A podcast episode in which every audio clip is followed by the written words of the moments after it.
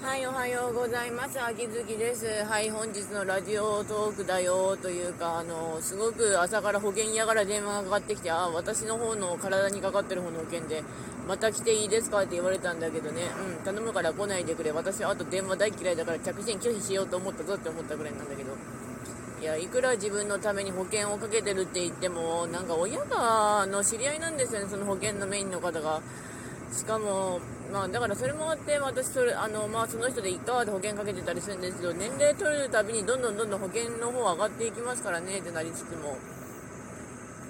あと、うちには、あの、母方の方で1歳年上のいとこがいるんですけど、いとこがシングルマザーで、なおかつ保険屋やってるから、あの、私に保険入ってこないかとか言うんだけど、おめえそういうことじゃねえと私に話しかけてこねえだろってなってすっげえ気分が暗かったりするんですよね。うん。まあでも親戚筋なんて用事がないと話しかけてこないからそんなもんかもしれないんですけど。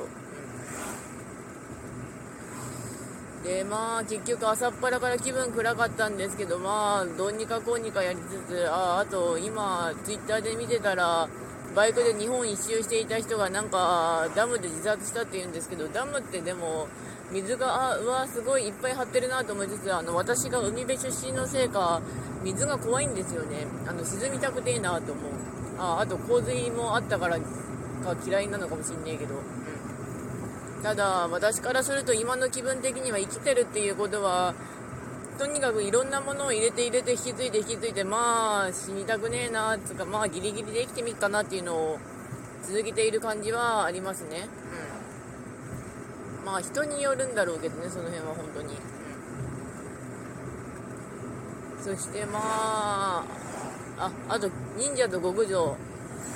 あの先読み文を読んだんだけれども呪いがまずそんなところから続いていたのって感じでちょっとあれでした、うん、っていうかうん。って感じだったあとはアマゾン、アマゾン、アップルの方の値上げが来るからいろんなものが調整されていくので、とりあえずどうにかこうにかっていうか課金を抑えたりしつつも、なんとかかあの課金の方をギリギリであのこれぐらいの値段にしとくわっていうところもあるっちゃあるらしいですね。